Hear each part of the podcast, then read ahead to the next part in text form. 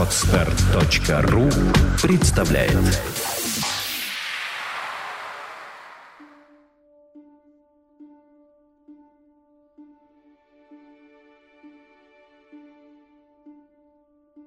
Часть вторая. По поводу мокрого снега. Когда из мрака заблуждение, горячим словом убеждение, я душу падшую извлек, и вся полна глубокой муки. Ты прокляла, ломая руки, тебя опутавший порог. Когда забывчивую совесть, воспоминанием казня, ты мне передавала повесть всего, что было до меня. И вдруг, закрыв лицо руками, стыдом и ужасом полна, ты разрешилась слезами, возмущена, потрясена. И так далее, и так далее, и так далее. Из поэзии Николая Алексеевича Некрасова.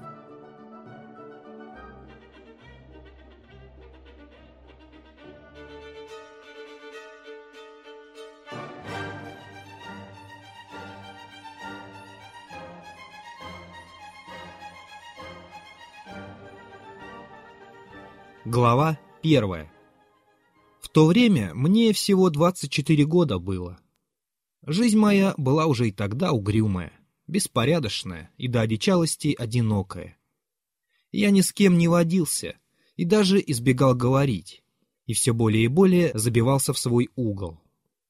В должности, в канцелярии, я даже старался не глядеть ни на кого. И я очень хорошо замечал, что сослуживцы мои не только считали меня чудаком, но все казалось мне и это, будто бы смотрели на меня с каким-то омерзением.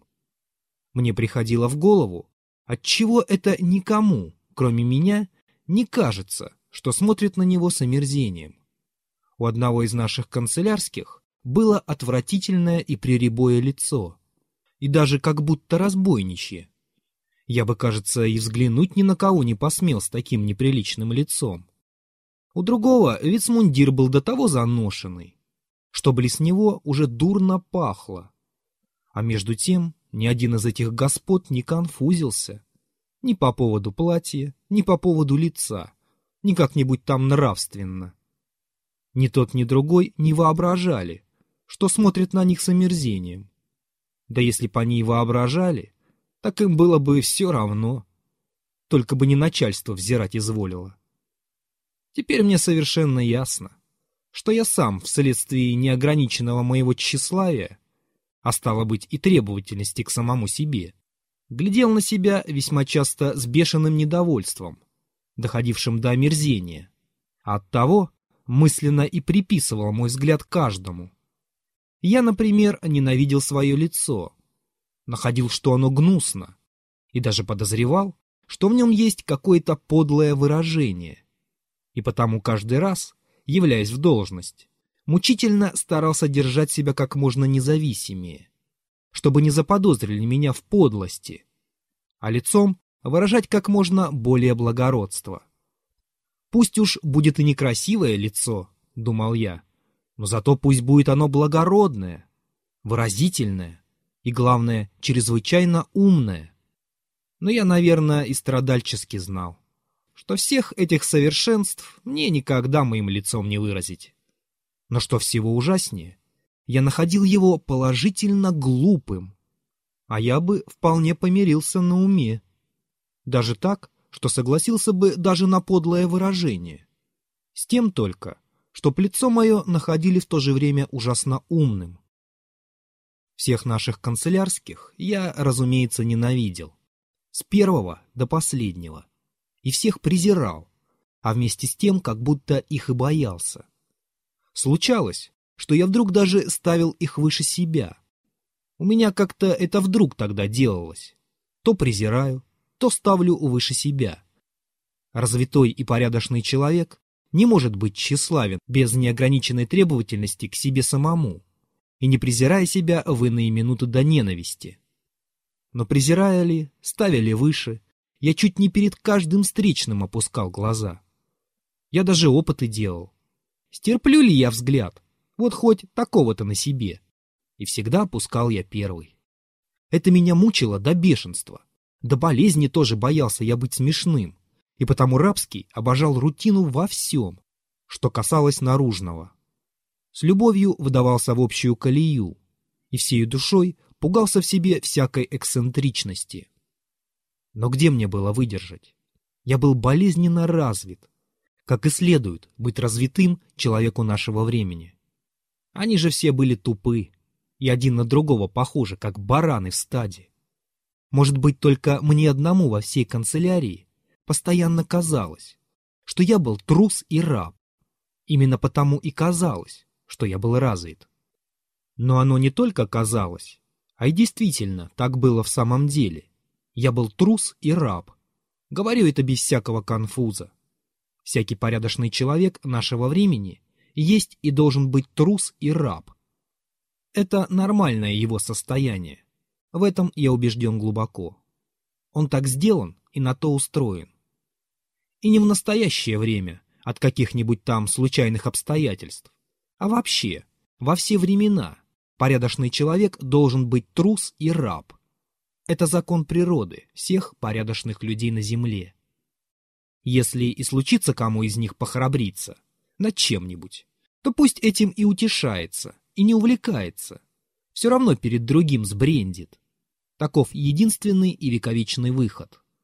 Храбрятся только ослы и их ублюдки. Но ведь и те до известной стены. На них и внимания обращать не стоит, потому что они все равно ничего не означают. Мучило меня тогда еще одно обстоятельство. Именно то, что на меня никто не похож, и я ни на кого не похож. Я-то один, а они-то все, думал я и задумывался. Из того видно, что я был еще совсем мальчишка. Случались и противоположности. Ведь уж как гадко иногда становилось ходить в канцелярию. Доходило до того, что я много раз со службы возвращался больной. Но вдруг, ни с того ни с сего, наступает полоса скептицизма и равнодушия. У меня все было полосами. И вот я же сам смеюсь над моей нетерпимостью и брезгливостью. Сам себя в романтизме упрекаю. То и говорить ни с кем не хочу, а то до того дойду, что не только разговорюсь, но еще вздумаю с ними сойтись по-приятельски. Вся брезгливость вдруг разом, ни с того ни с сего исчезнет. Кто знает, может быть, ее у меня никогда и не было. А была она напускная, из книжек. Я до сих пор этого вопроса еще не разрешил. Раз даже совсем подружился с ними. Стал их дома посещать. В преферанс играть, водку пить, о производстве толковать. Но здесь позвольте мне сделать одно отступление. У нас, русских, вообще говоря, никогда не было глупых надзвездных немецких и особенно французских романтиков, на которых ничего не действует, Хоть земля под ними трещи. Хоть погибай вся Франция на баррикадах. Они все те же, даже для приличия не изменятся. И все будут петь свои надзвездные песни. Так сказать, погроб своей жизни. Потому что они дураки. У нас же, в русской земле, нет дураков. Это известно. Тем-то мы и отличаемся от прочих немецких земель. Следовательно, и надзвездных натур не водится у нас в чистом их состоянии. Это все наши положительные тогдашние публицисты и критики, охотясь тогда за Костанжоглами, да за дядюшками Петрами Ивановичами, из дуру приняв их за наш идеал, навыдумывали на наших романтиков, сочтя их за таких же надзвездных, как в Германии или во Франции. Напротив, свойства нашего романтика совершенно и прямо противоположный надзвездно-европейскому. И ни одна европейская мерочка сюда не подходит. Уж позвольте мне употреблять это слово «романтик». Словечко старинное, почтенное, заслуженное и всем знакомое.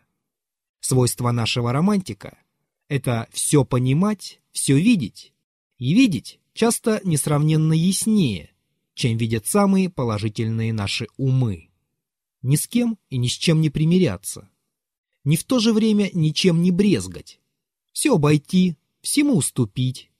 Со всеми поступить политично. Постоянно не терять из виду полезную практическую цель. Какие-нибудь там казенные квартирки, пансиончики, звездочки. Усматривать эту цель через все энтузиазмы и томики лирических стишков. И в то же время и прекрасное, и высокое по гроб своей жизни в себе сохранить нерушимо. Да и себя уже, кстати, вполне сохранить так-таки в хлопочках, как ювелирную вещицу какую-нибудь. Хотя бы, например, для пользы того же прекрасного и высокого. Широкий человек наш романтик. И первейший плут из всех наших плутов. Уверяю вас в том. Даже по опыту. Разумеется, все это, если романтик умен. То есть, что ж это я? Романтик и всегда умен. Я хотел только заметить, что хоть и бывали у нас дураки-романтики, но это не в счет. И единственно потому, что они еще в цвете сил окончательно в немцев перерождались. И чтоб удобнее сохранить свою ювелирную вещицу, поселялись там где-нибудь, больше в Веймере или Шварцвальде. Я, например, искренно презирал свою служебную деятельность и не плевался только по необходимости, потому что сам там сидел и деньги за то получал. В результате же, заметьте, все-таки не плевался. Наш романтик скорее сойдет с ума, что, впрочем, очень редко бывает, а плеваться не станет, если другой карьеры у него в виду не имеется. И в толчки его никогда не выгонят. А разве свезут сумасшедший дом в виде испанского короля? Да и то, если уж очень с ума сойдет. Но ведь сходят у нас с ума только жиденькие и белокуренькие. Несчетное же число романтиков значительные чины впоследствии происходят. Многосторонность необыкновенная. И какая способность к самым противоречивейшим ощущениям. Я и тогда был этим утешен, да и теперь тех же мыслей. Оттого-то у нас так и много широких натур, которые даже при самом последнем падении никогда не теряют своего идеала. И хоть и пальцем не пошевелят для идеала-то, хоть разбойники и воры отъявленные, а все-таки до слез свой первоначальный идеал уважают и необыкновенно в душе честны. Дас. Только между нами самый отъявленный подлец, может быть совершенно и даже возвышенно честен в душе, в то же время нисколько не переставая быть подлецом. Повторяю, ведь сплошь да рядом из наших романтиков выходят иногда такие деловые шельмы. Слово «шельмы» я употребляю любя. Такое чутье действительности и знания положительного вдруг оказывают, что изумленное начальство и публика только языком на них в остолбенении пощелкивают. Многосторонность поистине изумительная. И Бог знает, во что обратится она и выработается при последующих обстоятельствах и что сулит нам в нашем дальнейшем. А не дурен, материалс. Не из патриотизма какого-нибудь, смешного или квасного, я так говорю. Впрочем, я уверен, вы опять думаете, что я смеюсь. А кто знает, может быть, и обратно, то есть уверены, что я и в самом деле так думаю. Во всяком случае, господа, оба мнения ваши я буду считать себе за честь и особенное удовольствие а отступление мое мне простите. С товарищами моими я, разумеется, дружества не выдерживал и очень скоро расплевывался, а вследствие еще юной тогдашней неопытности даже и кланяться им переставал, точно отрезывал. Это, впрочем, со мной всего один раз и случилось. Вообще же я всегда был один. Дома я, во-первых, всего больше читал, Хотелось заглушить внешними ощущениями все беспрерывно внутри меня накипевшее. А из внешних ощущений было для меня возможности только одно чтение. Чтение, конечно, много помогло. Волновало, услаждало и мучило. Но по временам наскучило ужасно. Все-таки хотелось двигаться. Я вдруг погружался в темный, надземный, гадкий, не разврат, а развратишка. Страстишки во мне были острые, жгучие, от всегдашней болезненной моей раздражительности. Порывы бывали истерические, со слезами и конвульсиями. Кроме чтения, идти было некуда. То есть не было ничего, чтобы мог я тогда уважать в моем окружающем, и к чему бы потянуло меня. Закапала сверх того тоска. Являлась истерическая жажда противоречий, контрастов. И вот я и пускался развратничать. Я ведь вовсе не для оправдания моего сейчас только наговорил. А впрочем, нет, соврал. Я именно себя оправдать хотел. Это я для себя, господа, заметочку делаю. Не хочу лгать. Слово дал. Развратничал я уединенно. По ночам. Потаенно, боязливо, грязно, со стыдом. Не оставлявший меня в самые омерзительные минуты и даже доходившим в такие минуты до проклятия. Я уже тогда носил в душе мои подполья. Боялся я ужасно, чтоб меня как-нибудь не увидели, не встретили, не узнали. Ходил же я по разным весьма темным местам. Раз, проходя мимо одного трактиришка, я увидел в освещенное окно, как господа киями подрались у бильярда, и как одного из них в окно спустили. В другое время мне бы очень мерзко стало. Но тогда такая вдруг минута нашла, что я этому спущенному господину позавидовал. И до того позавидовал, что даже в трактир вошел, в бильярдную. А вось, дескать, и я подерусь, и меня тоже из окна спустят. Я не был пьян. Но что прикажете делать?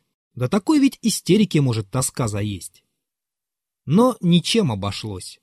Оказалось, что я и в окно-то прыгнуть не способен и я ушел не подравшись. Осадил меня там, с первого же шагу, один офицер. Я стоял у бильярда и по неведению заслонял дорогу. А тому надо было пройти. Он взял меня за плечи и, молча, не предуведомив и не объяснившись, переставил меня с того места, где я стоял, на другое, а сам прошел, как будто и не заметив.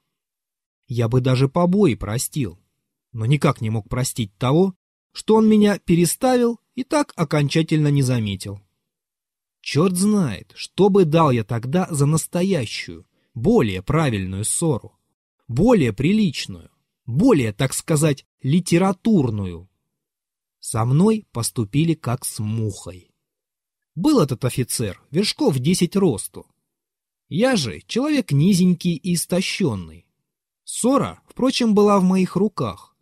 Стоило попротестовать, и, конечно, меня бы спустили в окно.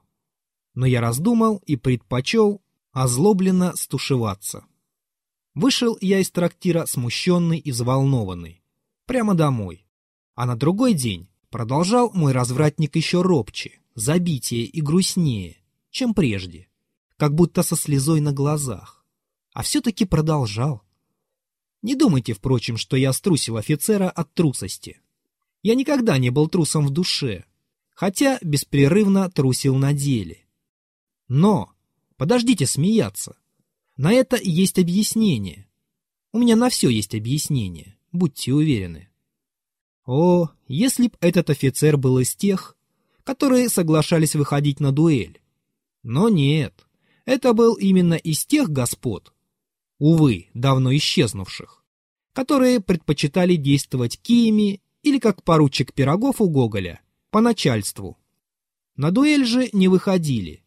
А с нашим братом, с штафиркой, считали бы дуэль во всяком случае неприличную. Да и вообще считали дуэль чем-то немыслимым, вольнодумным, французским, а сами обижали довольно, особенно в случае десяти вершков росту. Примечание. Штафирка, подкладка, или борт подкладки в ботинках-юбках. Здесь презрительное наименование штатских. Струсил я тут не из трусости, а из безграничнейшего тщеславия. Я испугался не десяти вершков росту, и не того, что меня больно прибьют и в окно спустят. Физической храбрости, право, хватило бы, но нравственной храбрости не достало. Я испугался того, что меня все присутствующие, начиная с нахала-маркера до последнего протухлого и угреватого чиновничешки, тут же увивавшегося с воротником из сала, Не поймут и осмеют, когда я буду протестовать и заговорю с ними языком литературным, потому что о пункте чести, то есть не о чести, а о пункте чести, у нас до сих пор иначе ведь и разговаривать нельзя, как языком литературным. На обыкновенном языке о пункте чести не упоминается. Я вполне был уверен, чутье-то действительности, несмотря на весь романтизм, что все они просто лопнут со смеха, а офицер не просто, то есть не безобидно прибьет меня, а непременно коленком меня напинает, обведя таким манером вокруг бильярда. А потом уж разве смилуется и в окно спустит.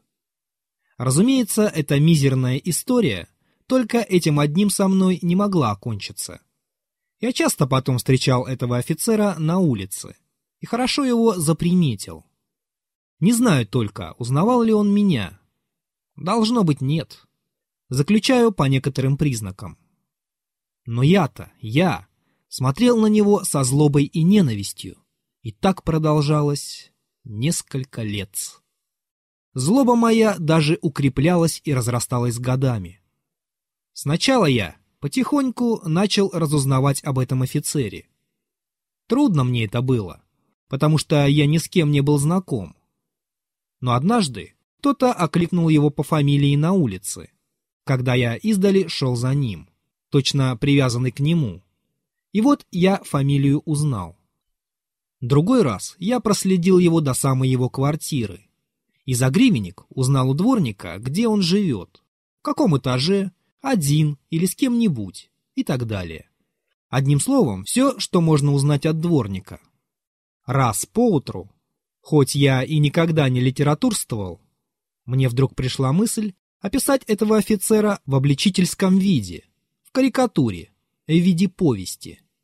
Я с наслаждением писал эту повесть. Я обличал, даже поклеветал. Фамилию я так подделал сначала, что можно было тотчас узнать. Но потом, по зрелом рассуждении, изменил и отослал в отечественные записки. Но тогда еще не было обличений, и мою повесть не напечатали.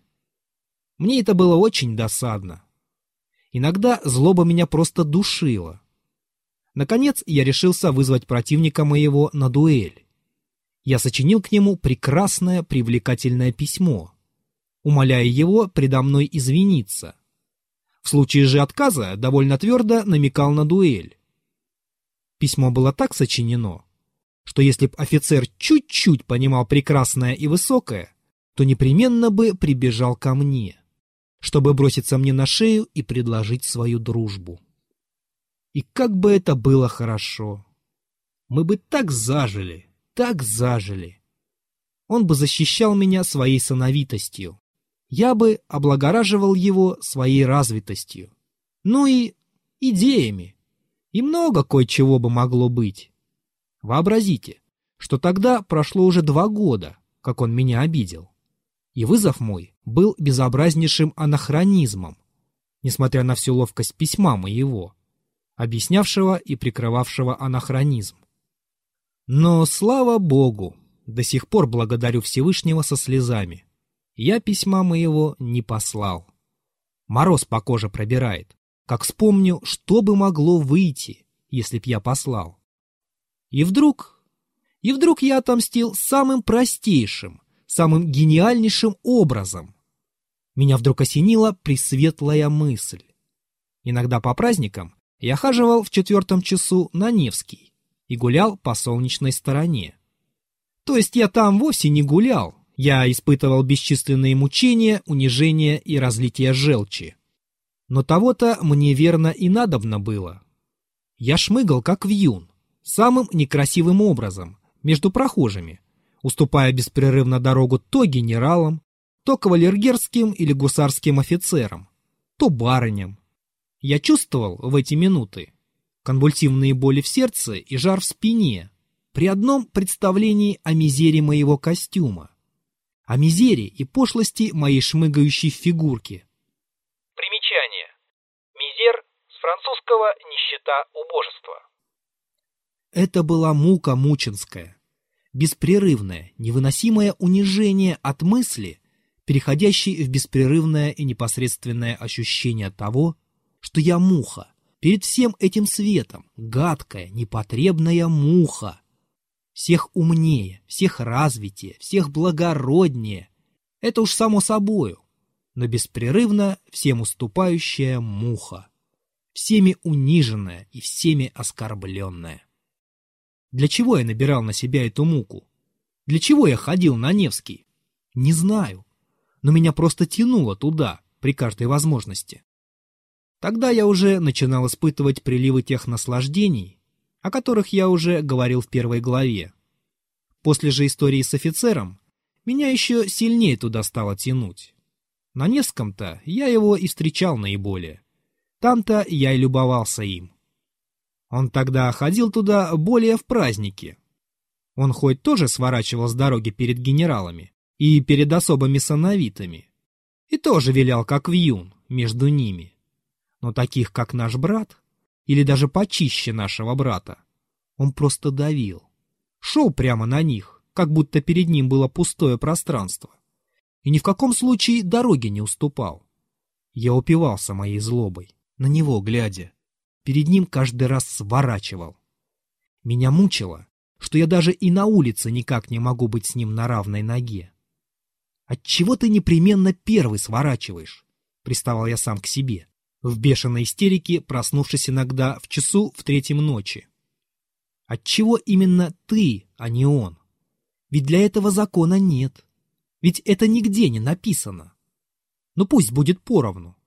Как обыкновенно бывает, когда деликатные люди встречаются. Он уступит половину, и ты половину. Вы пройдете, взаимно уважая друг друга. Но так не было. И все-таки сворачивал я. А он даже и не замечал, что я ему уступаю. И вот удивительнейшая мысль вдруг осенила меня. А что, вздумал я, что если встретиться с ним и... не посторониться? Нарочно не посторониться. Хоть бы даже пришлось толкнуть его. А? Каково это будет? Дерзкая мысль эта мало-помалу до того владела мною, что не давала мне покоя. Мечтал я об этом беспрерывно.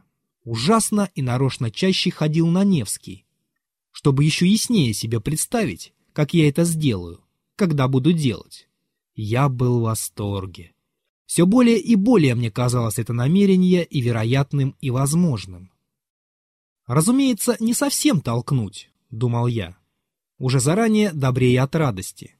А так, просто, не посторониться, состукнуться с ним. Не так, чтобы очень больно, а так, плечо в плечо. Ровно настолько, сколько определено приличием.